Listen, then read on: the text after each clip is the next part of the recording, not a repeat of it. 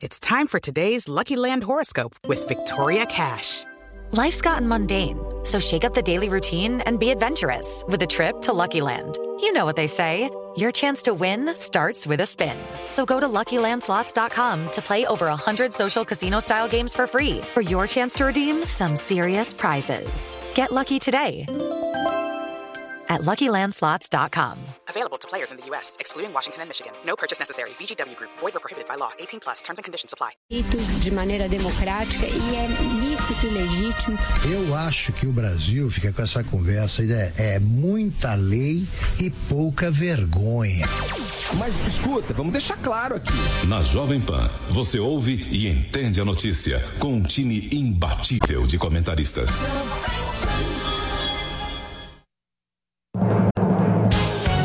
Emissoras brasileiras da Rádio Pan-Americana. Jovem Pan São Paulo, AM ZYK 521, 620 kHz, FM 100,9 MHz. Jovem Pan News Brasília, ZYH 709, 750 kHz.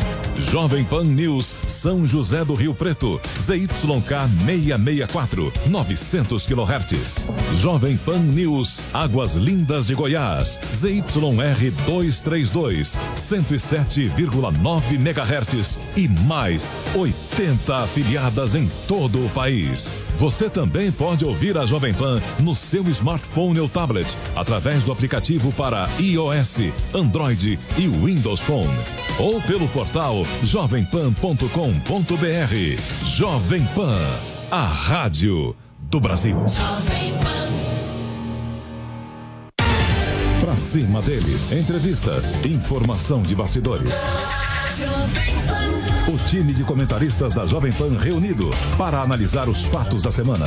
Pra cima deles. Olá, uma ótima tarde para você. Seja muito bem-vindo. Confere aí, 16 horas. Sexta-feira é hora do Pra Cima deles. É hora de reunir o time de comentaristas da Jovem Pan e também convidados para repassar os principais assuntos da semana em revista. Hoje, eu, Silvio Navarro, de volta, depois de duas semanas de férias. Tenho a companhia aqui no estúdio de vidro do deputado Capitão Augusto, do PL. Tudo bem, deputado? Tudo bem, boa tarde a todos que nos assistem, que nos ouvem né, pela Jovem Pan. Obrigado pela oportunidade, Silvio Navarro de vir falar um pouquinho aqui da parte, em especial da segurança, né? Já que estou lá como presidente da Comissão de Segurança da Câmara dos Deputados, presidente da Frente Parlamentar de Segurança, conhecido como Bancada Bala, popularmente chamada, né? E relator do pacote do ministro Sérgio Moro. Deputado Capitão Derrite, do Progressista, também já está conosco. Boa tarde, Silvio. Boa tarde, Capitão Augusto, meu colega de parlamento e de Polícia Militar de São Paulo. Vai ser um prazer estar aqui participando na tarde de hoje com vocês, nesse programa é, que tem um, um nível é, muito alto e a gente é, pretende colaborar aí trazendo as informações do Congresso Nacional. Meu colega de Jovem Pan, Rodrigo Constantino, já está conectado. É isso aí, Rodrigo?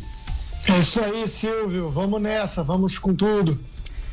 Exatamente. Também teremos a participação, conforme anunciamos nas redes sociais, do senador Álvaro Dias ao longo do programa. E eu quero convidar você a participar, mandar o seu tweet com a hashtag pra cima deles. Você também pode mandar um vídeo usando o WhatsApp da Jovem Pan. O número, para quem nos acompanha em imagens, a Jovem Pan é a rádio que virou TV. Nós estamos ao vivo pelo nosso canal no YouTube, também pelo Facebook, pelo Twitter. O número é o 9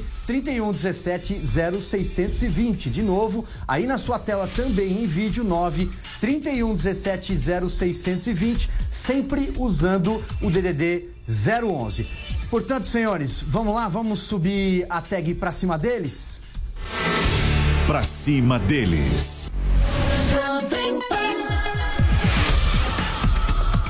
Foi uma semana intensa, não faltam assuntos para a gente repassar aqui nesse programa, mas eu quero começar com o assunto que será o principal tema da próxima semana e, quiçá, de todo o ano e de muito mais.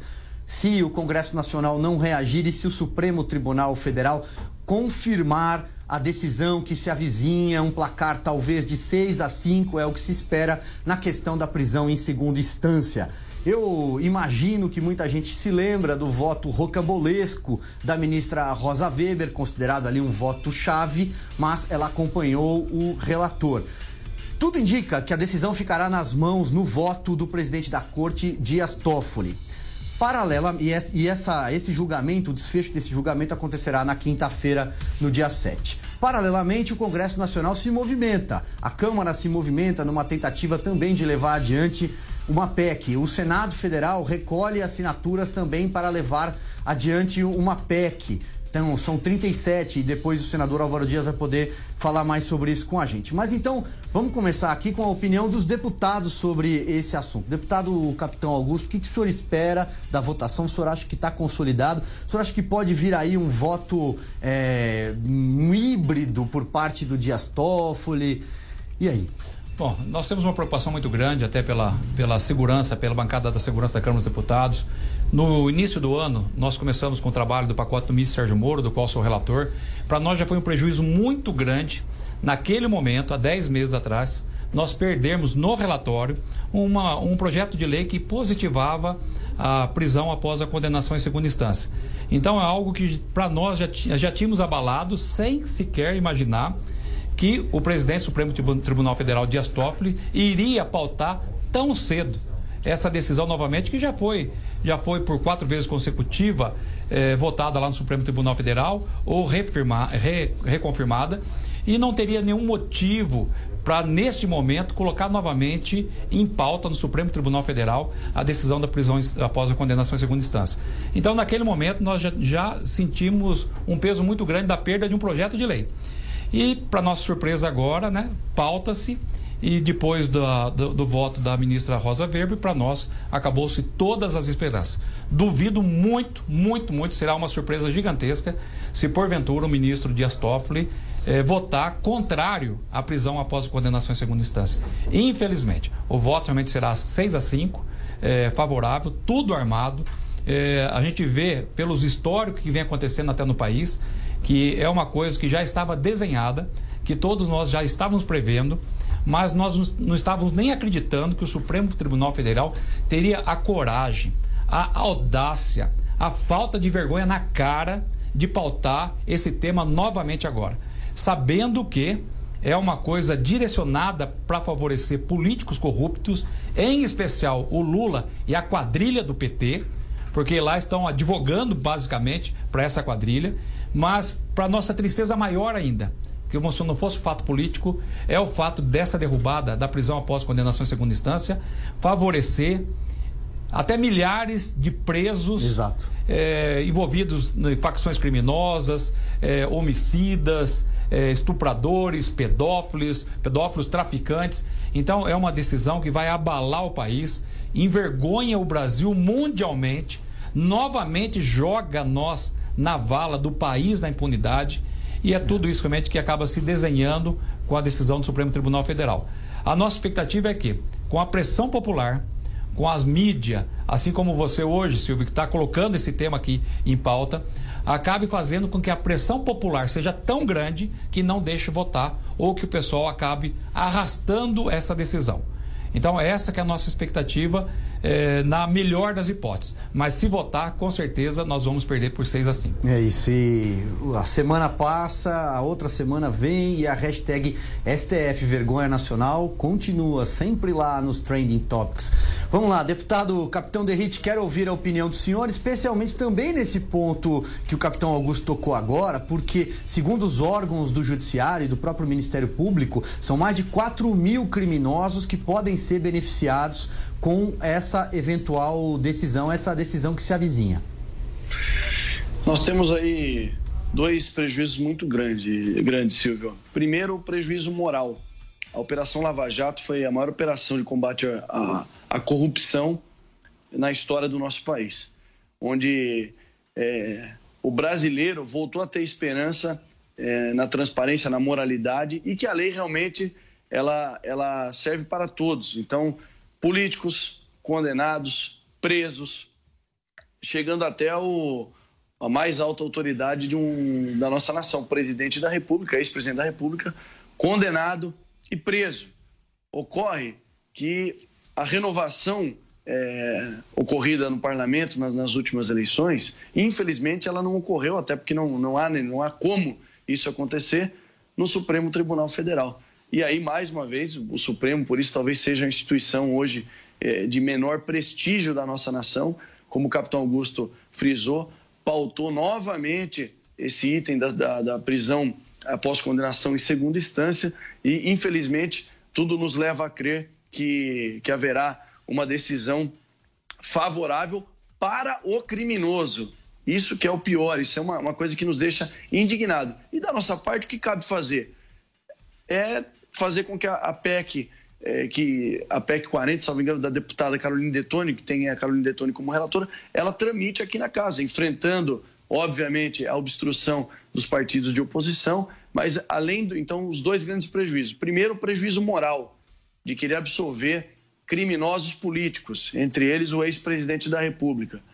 E, e, o segundo ponto, aí falando mais com, com conhecimento de causa da segurança pública, onde no país da impunidade nós já temos aí é, é, inúmeros benefícios na nossa lei, não só na lei penal, mas no, no, na lei de execuções penais, que hoje em dia, é, é, na verdade, favorece com que o criminoso continue na vida criminosa, né?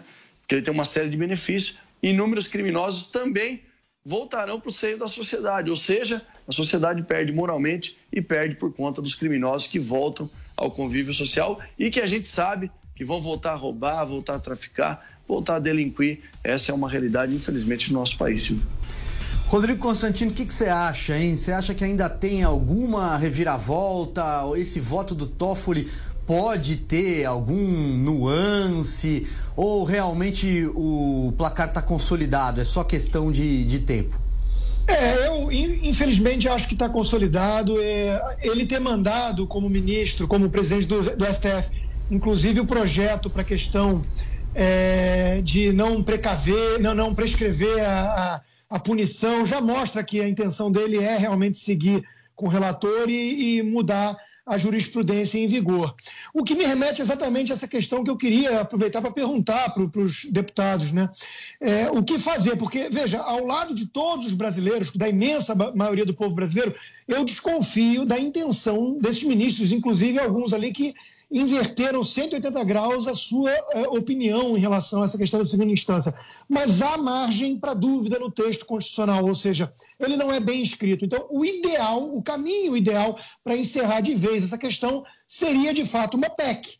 Né? E aí a pergunta que fica é como aprovar uma PEC dessas, com tantos pares ali no Congresso, é, sabendo que poderão ser ou são é, potenciais alvos da justiça.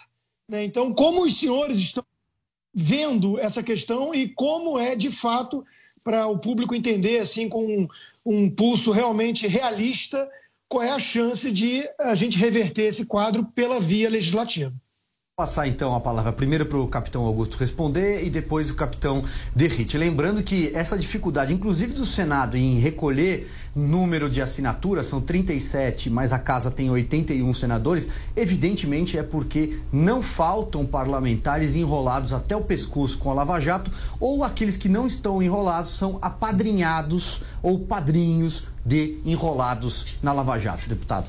Deixa eu primeiro mandar um abraço pro capitão Derrite aqui, que é policial militar assim como eu. Aquela estante lá parece que eu conheço, será que está em Brasília? Né? É, parece que é eu creio que ele esteja no gabinete. Do Todo gabinete, gabinete de Brasília, é dele, já reconheci. Não sei o que o Derrite está fazendo em Brasília no, no, em plena sexta-feira à tarde, né? Normalmente o pessoal já está nos seus estados. Ô, Rodrigo, é, eu não tenho, infelizmente, é, um otimismo nesta parte aí. Porque nós estamos vendo, é, nesse mandato, derrotas sucessivas. Nós perdemos o COAF deixamos aprovar, deixamos contra a minha vontade, contra meu voto, obviamente, aprovar a lei de abuso de autoridade. Um absurdo, uma aberração. Já perdemos, o pacote do ministro Sérgio Moro, perdemos muita coisa dentro do grupo de trabalho. Então a gente vem perdendo coisas sucessivas. É porque, apesar da renovação, o que nós estamos presenciando na Câmara dos Deputados é que o, o, boa parte dos novos parlamentares estão seguindo quase que fielmente a orientação partidária e o que acaba dificultando a gente conseguir vencer isso aí. Por isso nós criamos lá agora na Câmara dos Deputados o Parlamento Independente, para a gente votar eh, nessas questões de combate à corrupção e combate à criminalidade, independente de orientação partidária, independente de governo. Votar contra os, com, com os nossos princípios nesses projetos. E essa PEC exige 308 votos. Para quem já perdeu o COAF, para quem já perdeu lei de abuso de autoridade, é difícil prever que a gente vai conseguir ter a sensibilização e a mobilização para aprovar uma PEC dessa da, da prisão após a condenação em segunda instância. Então terá que ter muita participação popular, muita pressão popular para que a gente consiga reverter esse quadro. Então por isso que como está hoje, fica difícil a gente conseguir obter 308 votos necessários para aprovar uma emenda constitucional. Terá que ter até uma pressão muito grande para que essa, essa PEC seja pautada. Lembrando que no mandato passado, a duras penas, nós conseguimos aprovar a redução da moralidade penal para os crimes hediondos. E, no entanto, até hoje está parado no Senado. Sequer foi pautado no Senado. Porque precisa haver uma pressão popular para que seja pautado. E essa questão da, da PEC, da, da prisão após condenação em segunda instância, vai ter que haver essa pressão popular. E outra coisa também, o que nos preocupa, é o Supremo Tribunal Federal derrubando. Eu já vou deixar até meu, meu qual que é o meu palpite aqui. Será derrubado com certeza absoluta. O ministro Dias Toffoli vai sim derrubar a prisão após a condenação em segunda eh, após a condenação em segunda instância. Ele vai derrubar com certeza absoluta, porque tudo foi armado para isso. Toda a história diz isso aí e não vai ser, não vai ser alterado agora. Então, após essa derrubada, mesmo que a gente aprove a PEC, essa PEC não vai poder retroagir para pegar os Lula da vida, PT, os grandes corruptos. Então haverá um questionamento jurídico se ela vai prevalecer, se ela vai valer para pegar esse pessoal que vai estar sendo beneficiado após a derrubada agora do Supremo Tribunal Federal. Então o estrago já estará feito. Sabe? Então, para nós é uma preocupação muito grande e, sinceramente, se não houver essa grande pressão popular, essa grande participação por parte da imprensa, sensibilizando a, a, a população para que comece desde já a se manifestar contra o Supremo Tribunal Federal por essa derrubada e também se manifestar contra os parlamentares, começando pela Câmara dos Deputados, para que paute a PEC e para que aprove a PEC, fica muito difícil a gente conseguir sozinho lá pela Câmara dos Deputados. Vou passar a bola então para o deputado Derrite. Olha, é, como foi falado pelo Augusto, Augusto, eu cumprimentei no começo aí, mas você não estava me escutando. É um prazer estar dividindo contigo aqui é, a participação no programa. Ocorre que 308 votos é um número expressivo para aprovação de uma PEC. Nós tivemos essa experiência agora na reforma da Previdência. Como muito bem frisou anteriormente, muitos parlamentares, infelizmente, isso ocorreu aqui no, no pacote anticrime, na criminalização do Caixa 2. Qual que era a grande polêmica da criminalização do Caixa 2? Que é um crime considerado um crime ah não, previsto no Código Eleitoral, no artigo 350. Um crime é, uma pena irrisória. E no pacote anticrime do Ministério de Moro, ele estava penalizando de maneira mais drástica, aumentando a pena, etc. e tal. Qual que é o problema de, de um projeto dessa, desse, de, com, esse, com esse fundamento passar aqui no Congresso? Porque tem muitos deputados, senadores, parlamentares, ou que responderam, ou que estão preocupados em virar, virarem réus no STF. Então, dificilmente passa. Essa renovação política que ocorreu nas últimas eleições, ela precisaria acontecer mais umas três ou quatro para nós termos 308 votos e aprovar uma PEC, ainda mais é, a PEC da prisão em segunda instância. Fora isso, o Augusto falou anteriormente, uma vez que o STF, é, no plenário, decidir que o preso condenado após segunda instância possa responder em liberdade, aguardando é, outros recursos, o Lula, por exemplo, será solto. E se nós aprovarmos a PEC, a lei não vai retroagir para torná-lo preso novamente, porque a lei só pode retroagir em benefício do réu. Essa, é isso que diz o nosso ordenamento jurídico. Agora, o que o Augusto falou é, é uma realidade. Muitos parlamentares aqui, eu sou um, um exemplo vivo disso. Estou no Partido Progressista e, por várias vezes, votei contra a orientação partidária.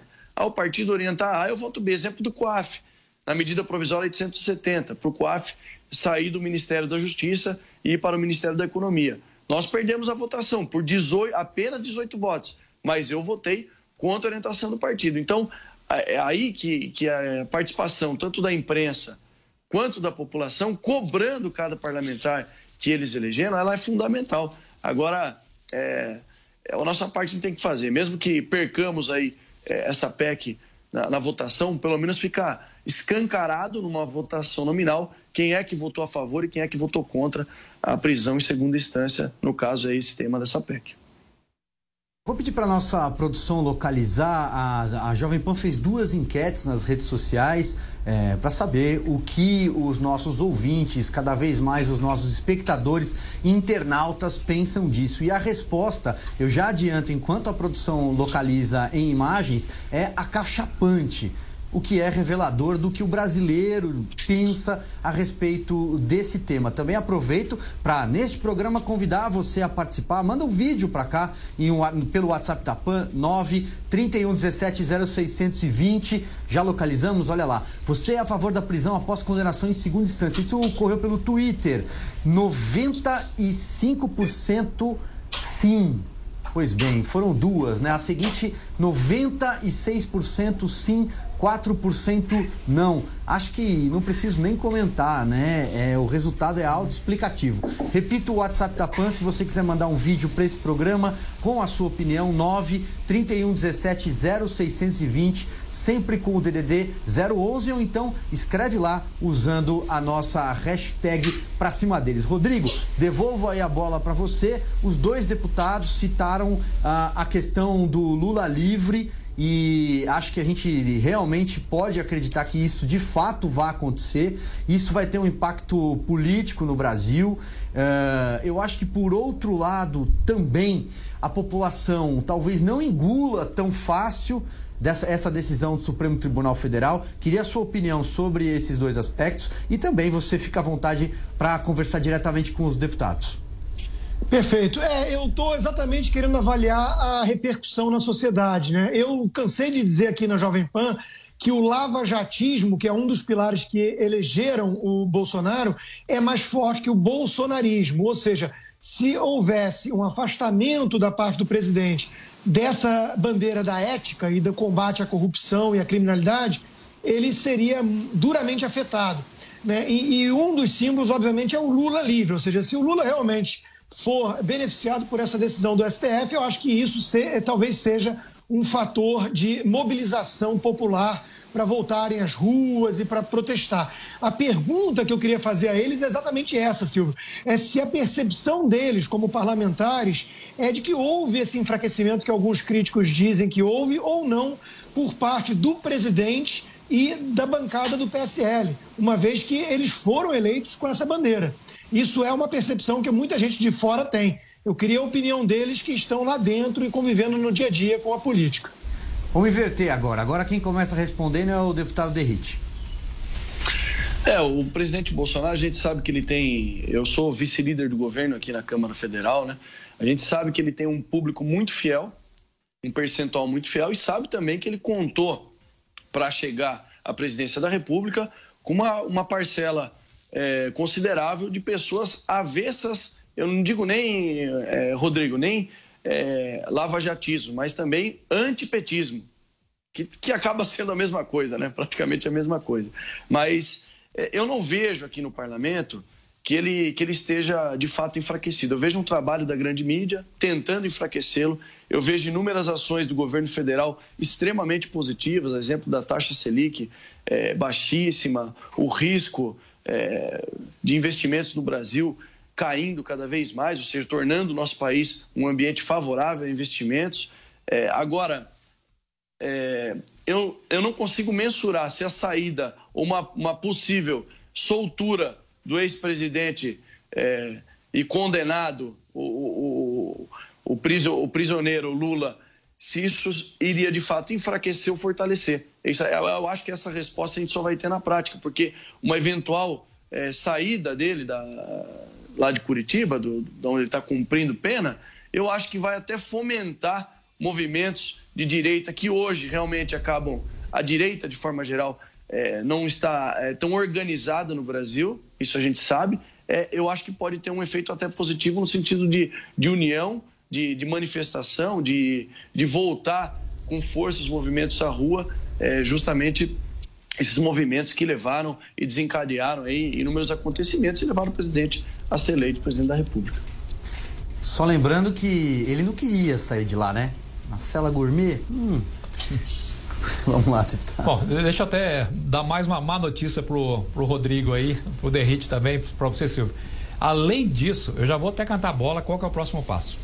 O próximo passo do Supremo Tribunal Federal é aceitar todas as candidaturas a, que não tenham sido condenadas até o trânsito julgado. Ou seja, o Lula deve ser candidato. Então, esse é o próximo passo do Supremo Tribunal Federal.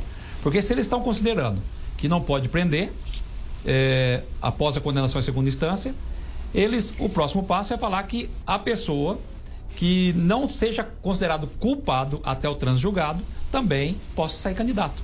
Então esse é o próximo passo que porventura não se assustem se vier isso aí lá para frente. Quanto à questão do enfraquecimento ou não, eu posso falar porque eu estava no mandato passado, peguei o impeachment da Dilma, votei a favor do impeachment, votei a favor do prosseguimento dos dois processos contra o presidente eh, Michel Temer. E eu confesso que eu estou assim estarrecido é, que nesse, nessa, nesse mandato está pior do que o mandato passado. Nós estamos perdendo mais agora do que no mandato passado. Então eu acho mais do que nunca, né? Eu sou também fui vice-líder do, do governo, né, convidado pelo presidente Bolsonaro, saí porque não estava concordando com a condução das relações do executivo com o legislativo, tanto é que continua ruim, continua deteriorada. E eu acho que mais do que nunca, é, não só o Bolsonaro, mas com a família Bolsonaro, precisa ter um engajamento maior no pacote do ministro Sérgio Moro. É, o Flávio Bolsonaro precisa sim assinar a lava-toga. Nós queremos começar a ver ministros do Supremo Tribunal Federal presos. Porque não tenham dúvida que já passaram e pode ter gente lá dentro cometendo crimes. E por que só do Executivo e Legislativo que são presos? Que, são, que responde processo? Quem fiscaliza o Supremo Tribunal Federal? Então precisa sim ter uma lava-toga para a gente verificar o que está acontecendo embaixo daquele lado, daquele manto de proteção que é, é, são intocáveis. Ninguém fiscaliza eles. Né? O executivo é fiscalizado pelo judiciário e pelo legislativo. O legislativo é fiscalizado pelo judiciário. E quem fiscaliza o judiciário? Ninguém. Pelo menos o, o Supremo Tribunal Federal. Então passou da hora da gente começar a fiscalizá-los também. Então precisa realmente haver essa participação maior. Né? Não tem porquê o Bolsonaro, que é um amigo pessoal, que sempre teve essa bandeira da, da, da, da, prisão após condenação em segunda instância, não precisava ter excluído aquele post, não, que foi colocado pelo Carlos Bolsonaro. Tem que manter, sim. Eles têm que, que declarar esse apoio é, para movimentar, porque a quantidade de seguidores, a quantidade de até fãs, eles não têm eleitor, tem fãs no, no Brasil que, que acompanham a família Bolsonaro, é importantíssimo que eles declarem é, e deem essa opinião para manutenção da prisão após condenação em segunda instância. Porque nós vamos precisar da pressão popular pra, contra o Supremo Tribunal Federal e também no parlamento. Mas o pessoal às vezes fica aguardando qual é o posicionamento do, do, do, presidente, qual é o posicionamento dos filhos, que também são políticos. Então, mais do que nunca, nós precisamos deles junto nessa causa manutenção da prisão após condenação em segunda instância, favorecimento aí ao, ao, pacote do, do ministro Sérgio Moro, que agora será pautado, a questão da lavatoga, precisa sim ter esse apoio da lavatoga, a gente quer saber o que tem por detrás de muitas decisões lá, que no mínimo são estranhas, no mínimo são estranhas, são duvidosas, a gente quer saber se está tendo algum tipo de favorecimento, ou se é um, um, um, um apenas uma interpretação da legislação. Então, para isso, tem que ter transparência para todos, inclusive para o ministro do Supremo Tribunal Federal, por isso que precisa, sim, ter esse apoio para a Lava Toga. Então, nesse mandato, nesses primeiros dez meses, é algo que está nos preocupando realmente, é a quantidade de fatos que nós estamos perdendo é, consecutivamente. E o pacote do ministro Sérgio Moro, que é importantíssimo, né? nós não precisamos, não podemos, em hipótese alguma, perder pontos importantes lá e vamos precisar da participação de todos, em especial do Bolsonaro e da família dele. Vamos tratar desses assuntos todos, são muitos. No próximo bloco eu vou precisar fazer uma janela comercial para toda a rede Jovem Pan News. Mas antes, tem vídeos por aí, produção? Já chegaram mensagens para gente sobre esse tema? Meu nome é Paulo de Oliveira. Parabéns, Jovem Pan, por estar prestando um grande serviço à nação. Eu sou totalmente favorável à prisão em segunda instância.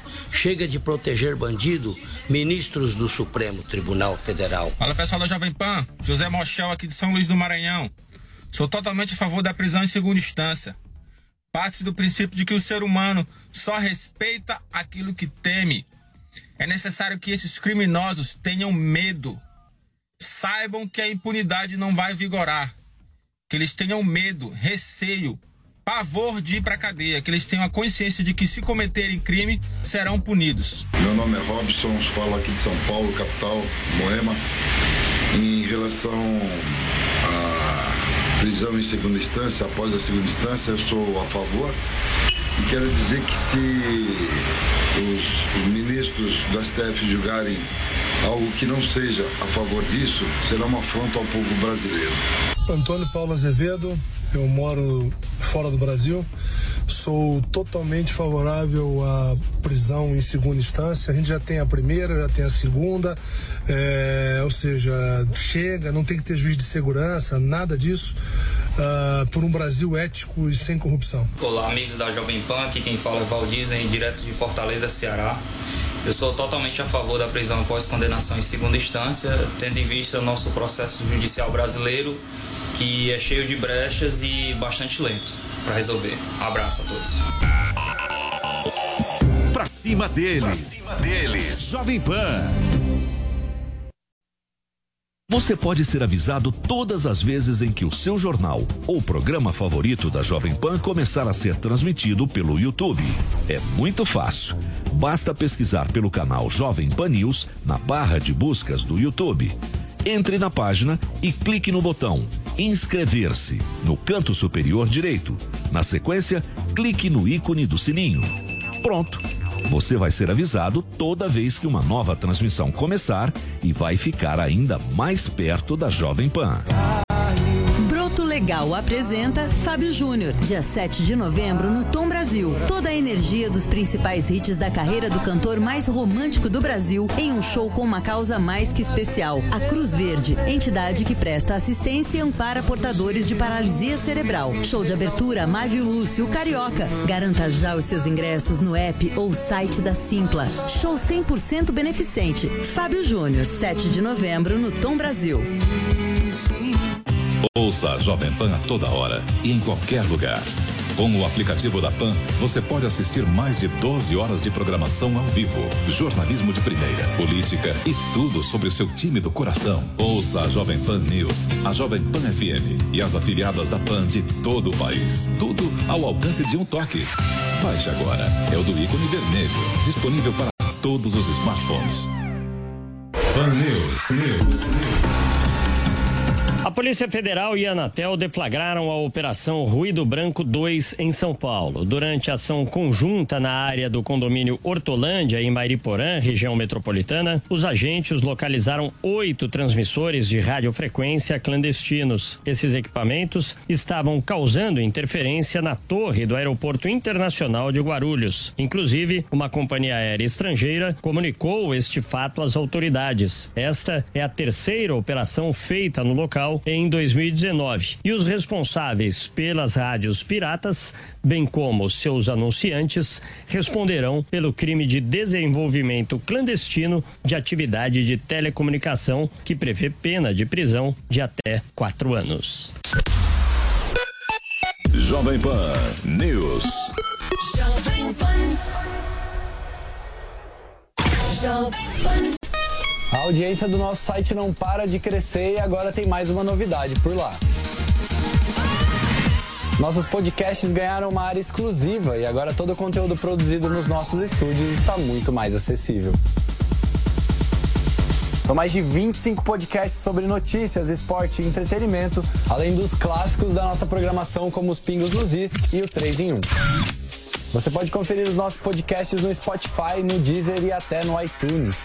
Ou visite o nosso site jp.com.br podcast.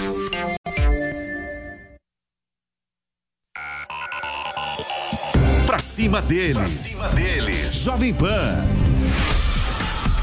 Estamos de volta, este é o Pra Cima Deles, aquele momento da semana, aquele happy hour da semana, quando a Jovem Pan reúne os seus comentaristas, os seus convidados, para repassar ali os principais assuntos da semana. Muita gente participando, eu quero convidar você que ainda não inscreveu, a gente vai lá no Twitter, vamos subir a tag Pra Cima Deles, você também pode mandar um vídeo para cá pelo WhatsApp da PAN, 931 17 0620, com o DDD 011. Hoje eu tenho a companhia dos deputados federais, capitão Augusto aqui comigo no estúdio, plugado é, direto de Brasília, o capitão Derrite, Rodrigo Constantino, comentarista da PAN, também está conosco. E no primeiro bloco tratamos da decisão que o Supremo Tribunal Federal tomará na próxima quinta-feira sobre a manutenção ou não da prisão após condenação em segunda instância. Depois deste debate, eu quero passar por outros assuntos que foram destaque aqui na semana. Começando por um assunto bastante polêmico, uma reportagem do Jornal Nacional que um porteiro do condomínio onde o presidente Jair Bolsonaro tem uma casa é, vinculou, citou ele de alguma forma ao crime Marielle Franco. É um emaranhado de fatos. Depois a promotora responsável pelo caso disse que o porteiro mentiu. Então eu quero um resumo, porque são tantos assuntos. Quem vai trazer um resumo para a gente direto do Rio de Janeiro, está acompanhando em loco todo esse assunto, é o Rodrigo Viga. Diga lá, Viga. Boa tarde para vocês aí, rapaziada. Boa tarde é, para o ouvinte internauta desse para cima deles. Lá se vão mais de um ano e meio do assassinato da vereadora Marielle Franco. E até agora ainda não temos a resposta para a principal pergunta: quem mandou matar Marielle Franco? Outra pergunta sem resposta é por que que essa pessoa teria encomendado o assassinato de Marielle Franco. Até agora, dois executores que estavam na ponta do processo foram presos. Já já a gente fala deles. No início, lá atrás, logo após o crime que aconteceu em 14 de março do ano passado, surgiu o nome de um ex-PM, Orlando de Curicica, que virou um miliciano, que seria um suspeito de participação direta na morte de Marielle Franco. Ele está preso em um presídio federal no Nordeste brasileiro, mas ao que tudo indica, ele na verdade apresentou versões, mentiras em seus depoimentos, justamente para obstruir, para atrapalhar o andamento das investigações. Orlando de Curicica pode até ter alguma correlação com a morte de Marielle, mas está longe de ser o mentor, o protagonista eh, do processo. Depois de Orlando Curicica, vem outro nome, a Baila Tona, o do vereador aqui do município do Rio de Janeiro, Marcelo Siciliano, do PHS, que sempre negou envolvimento na morte de Marielle Franco. Dizia-se à época que ele e Marielle teriam tido desavenças em um reduto eleitoral de Marcelo Siciliano, na zona oeste da capital. Marielle sempre teve uma atuação voltada para minorias e quilombolas, não só da zona oeste, mas também da zona norte eh, da cidade. Porém, as investigações avançaram e descobriram que, na verdade, duas pessoas jogaram na jaula dos leões Marcelo Siciliano também para eh, desviar o andamento das investigações da Polícia Fluminense. Essas duas pessoas foram identificadas: um policial militar e uma advogada, que inclusive já foram denunciados à Justiça por obstrução da investigação por tentarem atrapalhar o andamento dessas investigações. O tempo foi passando e as investigações foram avançando. Houve até um momento em que se defendeu a federalização dessa apuração. Eu lembro que no último dia de PGR, a Raquel Doge, a ex-procuradora-geral da República, chegou a bater nesta tecla e apontou o dedo para Domingos Brazão. As fontes aqui envolvidos na investigação me dizem que hoje todos os caminhos levam justamente ao ex-deputado e ex-conselheiro do Tribunal de Contas do Estado, Domingos Brazão. Brazão foi um dos conselheiros afastados por receber propina do esquema de Sérgio Cabral Filho no Tribunal de Contas do Rio de Janeiro. No caso, segundo essas investigações, Brazão teria, em tese, não há nada ainda comprovado, encomendado a morte de Marielle porque ela estaria atrapalhando parentes do ex-deputado, do ex-conselheiro do TCE, em redutos eleitorais desses eh, familiares. As investigações estão avançando e, repito, elas vão na direção de Domingos Brazão, ex-deputado estadual e ex-conselheiro do Tribunal de Contas do Estado do Rio de Janeiro. Para fechar, essa semana teve tal caso da citação ao nome do presidente Jair Bolsonaro um fato natiborto que já foi totalmente descartado pelo Ministério Público do Rio de Janeiro, que até agora ainda não revelou por que, que o porteiro mentiu ou se confundiu. O fato é que uma promotora que participa da Força Tarefa e que está à frente das investigações do caso Marielle Franco, ela deve ser afastada de suas funções simplesmente pelo fato de ter feito campanha para o presidente da República, Jair Bolsonaro, nas eleições do ano passado, entendem dentro do Ministério Público do Rio de Janeiro que seria, no mínimo, antiético mantê-la à frente desta força-tarefa. Mas, como eu disse, um ano e meio já se passaram e até agora não se sabe quem encomendou a morte de Marielle Franco. Apenas os executores foram presos um ex-PM, Elcio Queiroz, que dirigiu o carro usado na noite do crime, e o ex, o policial militar da reserva, Rony Lessa, que teria sido o autor dos disparos, o executor do crime, rapaziada. Muito bem, muito obrigado, Rodrigo Viga. Fez aí um amplo, um extenso memorial do caso. Para a gente passar rapidamente sobre o assunto, Rodrigo, começo com você. Você comentou muito ao longo da semana. É, vamos fazer ali então um breve comentário de cada um para a gente conseguir correr com todos os temas. É, o meu comentário foi mais na linha de uma reportagem que eu considerei muito precipitada, para não dizer imprudente ou até irresponsável, associando o nome do presidente, é, que obviamente ia levar ao oportunismo dos seus opositores, como aconteceu de fato, né? e tudo isso muito desnecessário. No dia seguinte já havia aí a, a documentação mostrando que o, o, porteiro tinha mentido. O que resta saber nessa história toda é o motivo dessa mentira, né? qual o propósito disso, ou se foi um engano. É, isso precisa ser investigado mais a fundo. E no dia seguinte, o Jornal Nacional acabou tendo que dar um amplo espaço de defesa e tudo mais para o presidente. Esse caso ainda está muito sombrio, de fato, aponta para o Domingos Brazão, que quem é do Rio, como eu, conhece a personagem, é, e não ficaria muito surpreso se fosse comprovado a sua participação nisso. Né? Agora, é, houve esse uso oportunista por parte de muitos, e eu acho que falta cobrar é, da imprensa em geral o mesmo empenho, porque tivemos há pouquíssimo tempo atrás uma declaração de, de um comparsa do PT, do esquema do mensalão, que é o Marcos Valério, dizendo que pagou um chantagista que iria levar a, a boca ao trombone para dizer que Lula seria o mandante do assassinato de Celso Daniel.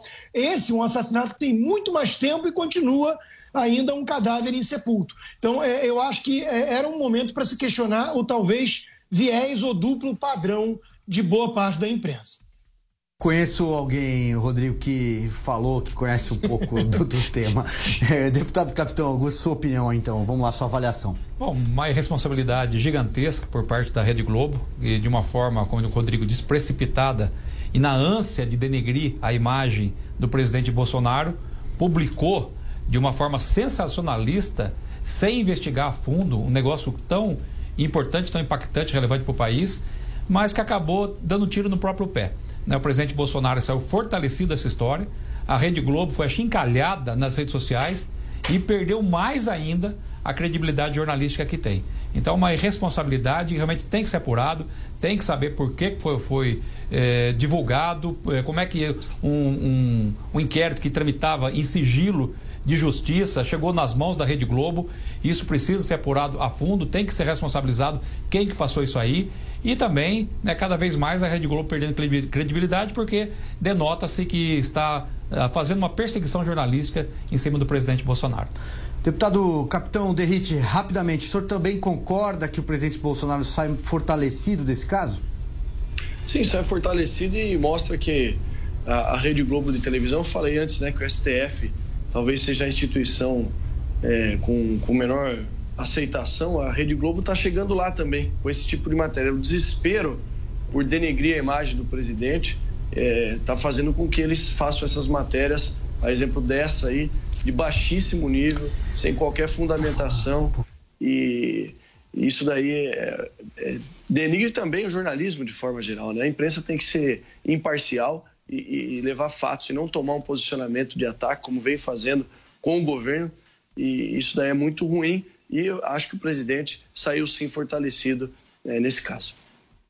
Mais um tema que agitou a nossa semana foi uma declaração, uma entrevista à jornalista Leda Nagli, o deputado federal Eduardo Bolsonaro do PSL, filho do presidente, afirmou que ele sugeriu que se a esquerda radicalizasse, uma saída seria a edição de um novo AI-5, algo que remete ali ao, ao auge da ditadura, do autoritarismo em 1968. A produção tem um trecho da, da fala para depois a gente analisar a barulhenta repercussão nas redes sociais e também a manifestação de diversos segmentos da sociedade? Vai chegar um momento em que a situação vai ser igual ao final dos anos 60 no Brasil, quando sequestravam aeronaves, quando executavam, se sequestravam-se grandes autoridades, cônsules, embaixadores, execução de policiais, de militares. Se a esquerda radicalizar esse ponto, a gente vai precisar ter uma resposta. E uma resposta, ela pode ser via um novo AI-5, pode ser via uma legislação aprovada através de um plebiscito, como ocorreu na Itália. Alguma resposta vai ter que ser dada. Pois é, ah, como eu disse, a repercussão foi enorme. Uh, tem aí, eu vou colocar na tela um tweet do general da Ativa Luiz Eduardo Ramos, que é ministro da Secretaria de Governo. Ele disse o seguinte: precisamos buscar serenar ânimos. Não podemos criar fantasmas onde não existe. Opinião, opiniões é, não podem servir para distorcer os fatos ou potencializar diferenças políticas. O Brasil, sob a liderança do presidente Bolsonaro, vem obtendo êxitos históricos. Teve outras manifestações. O general Heleno, que é chefe do Gabinete de Segurança Institucional, deu uma declaração ali um tanto quanto ambígua, que também fez muito barulho. Ele disse, abre aspas, se ele falou, tem de estudar como fazer. Olha só, talvez é, para além de ambígua, pode ser muito mal interpretada, inclusive. Deputado Capitão Augusto, começo com o senhor então. É um tema difícil, mas é, a gente tem que enfrentar e parece que ele unificou boa parte dos segmentos da sociedade, até da classe política, em repulsa. Tanto que o presidente Bolsonaro é, indicou que ele pedisse desculpas e ele o fez é, em entrevista a uma emissora de televisão. Bom, é difícil assim eu tecer qualquer crítica, não só para o Eduardo Bolsonaro, mas com a família Bolsonaro, já que eu tenho um, um ótimo contato é, com todos. Mas nesse ponto aí, ele foi realmente infeliz na, na declaração. É, talvez tenha falado de uma forma impensada, mas isso aí impacta demais. Primeiro no projeto nosso da direita no poder, né? Porque sempre tivemos é, a desconfiança de que se a direita chegasse no poder, voltaria o regime militar. É, então já foi duro romper essa barreira. Foi duro a direita chegar no poder. Nós pretendemos ficar um bom tempo na direita para não deixar é, esse pessoal da esquerda, que já prestou um desserviço para o país nos últimos anos, retornar ao poder. Então isso aí prejudica essa imagem do pessoal da direita no poder. É, a presidência do Bolsonaro vem colhendo ótimos frutos. Isso aí acaba chamando mais atenção do que os fatos positivos da, da, administração do presidente Bolsonaro, o que é outro fator que realmente impacta e complica para nós. É, dificulta ainda mais para nós que procuramos fazer esse trabalho na Câmara de tentar apaziguar é, seus bombeiros, né? Tem muito incendiário é, vinculado não só no PSL, mas vinculado também ao Bolsonaro, que em vez de ajudar a apaziguar, acaba incendiando e atrapalhando essa relação. E a nossa Constituição é extremamente parlamentar, sabe? O nosso regime é presidencialista, mas a nossa Constituição é parlamentarista. É muito difícil você governar sem o apoio do parlamento.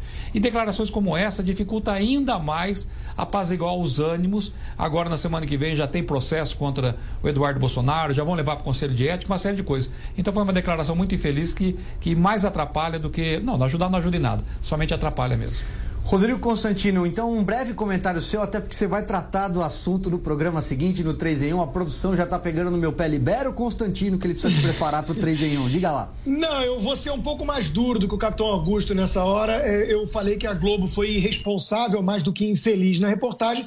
Eu acho o mesmo do Eduardo Bolsonaro. Acho que a fala dele foi irresponsável. É, levantou uma bola para a esquerda fazer é, é, sinalização de virtude democrática onde não há. Ou seja, agora estão falando em caçar o seu mandato figuras do pântano, do PT e do PSOL, que defendem a ditadura cubana, que defendem um regime venezuelano. Veja o grau de hipocrisia. Se vão caçar o Eduardo por ele flertar com a hipótese de um AI-5, não vão caçar todo mundo que defende abertamente o, o Maduro? Quer dizer, olha a incoerência do negócio. Agora, Para que uma declaração dessas? Eu não acho que é apenas infeliz e sim irresponsável, porque há precedentes, ou seja, ele é reincidente em falas que flertam com soluções autoritárias. Isso não é aceitável. O pai dele, presidente, já descartou isso e ele deveria ouvir o pai melhor nessas horas. Pois bem, obrigado, Constantino. Bom programa aí na sequência para você. Bom dia, boa noite a todos. Agora, o deputado Capitão Derrite. Silvio, vocês frisaram muito bem. Eu só queria eh, trazer, voltar um pouquinho atrás, antes lá na época das eleições, onde falava-se talvez que o presidiário Lula pudesse concorrer, e um pessoal da direita falou assim: olha, se o, se o Lula puder concorrer e as urnas eh, elas, elas fraudam os resultados, eu, por ser militar, o pessoal sabendo que eu participaria, concorreria primeira vez às eleições, eles me, eles me perguntavam: você é a favor dos militares no poder? Eu falei sim, desde que eleitos democraticamente. Nós conseguimos isso. Nós temos hoje um presidente da República que é militar da reserva das Forças Armadas, eleito pelo povo. Eu acho que o Eduardo é, errou. Sim, errou. Porém, eu quero frisar aqui que pediu desculpas publicamente numa rede de televisão na data de ontem, um programa que tem uma amplitude, é, um alcance nacional, e ponto. É, e, e, e, e agora sim, ele é o deputado federal mais votado da história do Brasil. É o filho do presidente da República. É claro que, ele, que, que os partidos de esquerda vão usar desse, desse equívoco da parte dele, da, da fala dele, para atacar e para tentar enfraquecer o governo. E como falou agora o Constantino, e ontem no programa Os Pingos nos Is, Augusto Nunes é, frisou de maneira brilhante, né, como sempre, que pessoas, partidos, PC do BPT, PSOL, que ficam, ficavam emocionados. Ele usou o exemplo de Zé Dirceu, que ficava emocionado, que chorava é, quando se encontrava com Fidel Castro. Defensores desses partidos estão é, abismados com a fala do Eduardo Bolsonaro. Hipocrisia, como falou o Rodrigo Constantino, eu acho que é pouco. E eles vão sim querer é, usar o palanque a semana que vem. Vai ser mais uma semana é, de polarização, querendo pegar nessa, nessa fala do Eduardo aí, que foi um equívoco, e volta a dizer que já pediu desculpas e é, águas passadas e, e, e, e vamos embora para o próximo, pro próximo jogo. Pois é, agora, é, hoje, em entrevista a portais é, de notícias, o deputado Juscelino Filho, ele é do DEM do Maranhão, ele preside o Conselho de Ética da Câmara, é colega dos senhores. Ele disse que impunidade parlamentar tem limite. É, deputado Capitão Augusto, o senhor acredita em algum avanço do ponto de vista de um processo de cassação de mandato por quebra de decoro? No mandato passado eu já participei, participei ali do Conselho de Ética, né? E talvez no, no Conselho de Ética pode ser que ocorra uma derrota do Eduardo Bolsonaro em que pose, em pese muito remota. Mas no plenário jamais. Chance de prender no, no plenário, plenário é nenhuma, no, né? Zero, zero, é. zero. Talvez para gerar um desgaste para o presidente é. eh, Bolsonaro, já que a relação do executivo com o legislativo não está boa ali. E com o próprio é... partido, o PSL, não, não, não vive dias tão bons e, e, as cadeiras do Conselho de Ética pertencem ao partido, pode ser que realmente, numericamente, no Conselho sofra uma derrota, né? É, pode ser. Né? Nessa semana que vem agora, é, o, o próprio Eduardo Bolsonaro é, estará respondendo um, um, processo de expulsão do, do, do, PSL com essa ruptura, com sabe essa briga que ninguém está ganhando, essa briga é, ambos os lados sairão derrotados, sabe? ambos ambos sairão machucados. Então corre o risco sim né, já que o PSL tem uma força maior nessa, nessa ruptura entre o partido e o, e o presidente, o PSL tem uma força maior que tem o Diretório Nacional, tem é, é, o Conselho, a, as presidências estaduais. Então pode até acontecer mesmo o Eduardo Bolsonaro ser expulso. Então, o, mas no Conselho de Ética você não pode substituir os membros, diferente dos Sim, desses eles são demais, eleitos, né? São eleitos. Né? São Nós eleitos. somos eleitos e temos, temos mandato. Então não há possibilidade de ser substituído. Mas por isso que eu estou falando que ali pode sim ocorrer alguma derrota. Improvável, mas pode, pode ocorrer uma derrota de Eduardo Bolsonaro. Mas no plenário não há a menor hipótese do Eduardo Bolsonaro perder o mandato. É, aliás, uh, o Luciano Bivar, que é presidente do PSL, soltou uma nota hoje, em nome, evidentemente, do comando do partido, criticando uh, a declaração do Eduardo Bolsonaro, jogando mais lenha nessa fogueira. Uh, deputado Capitão Derrite, o que, que o senhor pensa em relação ao Conselho de Ética? Silvio, uma, até uma notícia que talvez vocês não saibam. Eu sou membro do Conselho de Ética, sou suplente lá, né? Tem dois titulares do Partido Progressista, eu como suplente.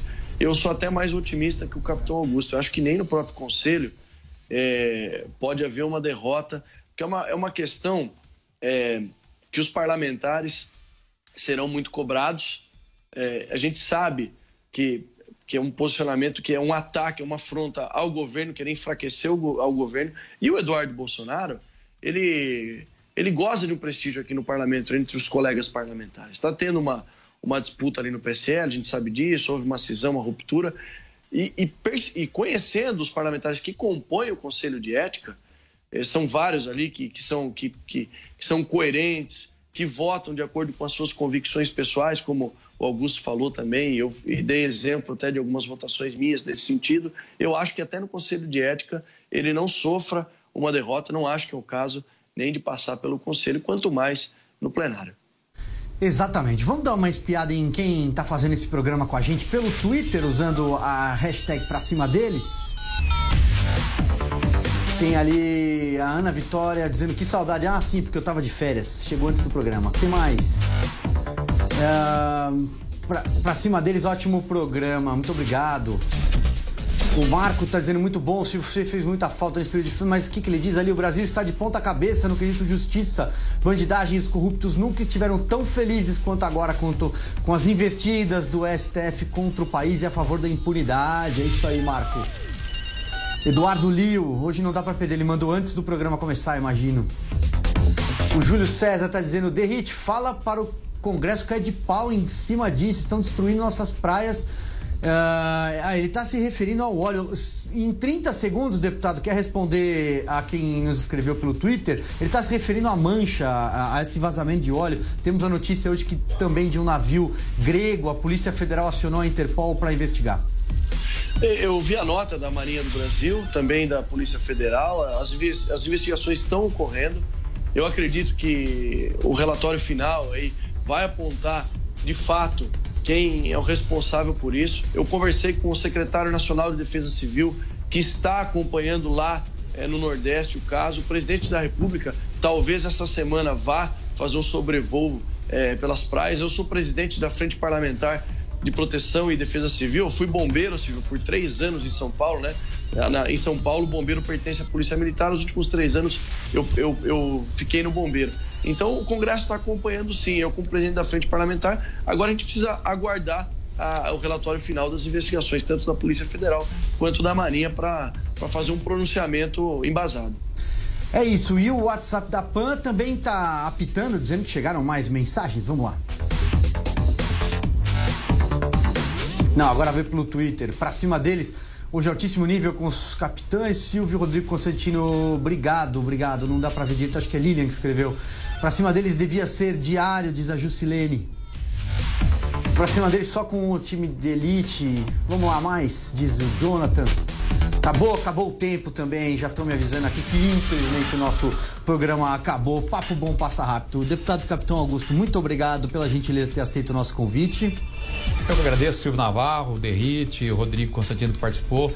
É, aproveitar aqui e fazer um grande pedido aqui à população que acompanhe essa condenação após a, a, prisão em segunda instância após a condenação no Supremo Tribunal Federal e na Câmara dos Deputados. Deputado Capitão Derrite, muito obrigado para o senhor também.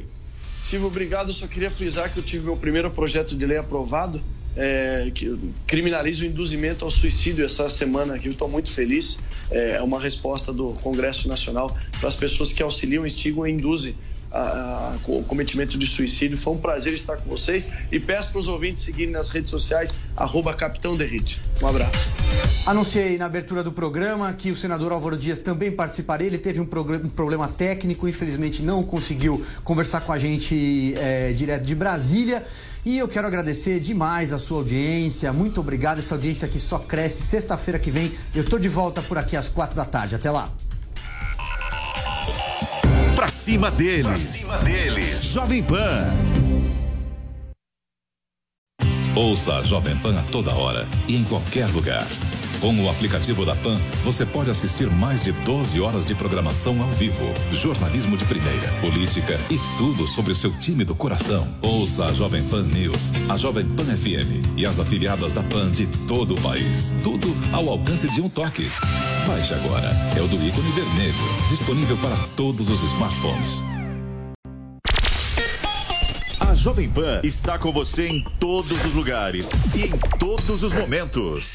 Ao longo do dia, nossos repórteres não deixam escapar nada. Movimento antivacina cresce no Brasil. Após as chuvas intensas que atingiram. Tudo passa pelo microfone da Pan.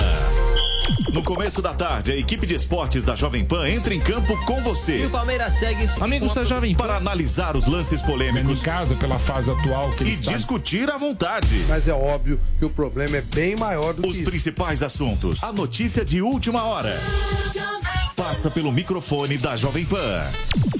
Viu só? A Jovem Pan está com você o tempo todo, em som e imagem. Acesse jovempan.com.br. Baixe o aplicativo da Pan e se inscreva nos nossos canais no YouTube.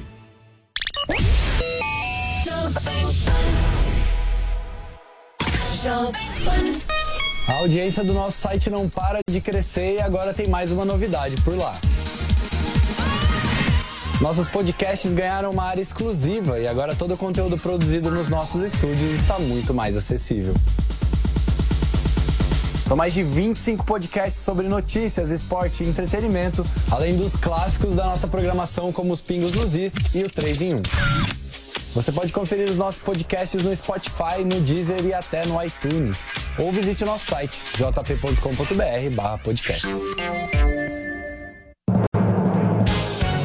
Emissoras brasileiras da Rádio Pan-Americana. Jovem Pan. Jovem Pan São Paulo, AM ZYK 521, 620 kHz, FM 100,9 MHz. Jovem Pan News Brasília, ZYH 709, 750 kHz. Jovem Pan News São José do Rio Preto, ZYK 664, 900 kHz.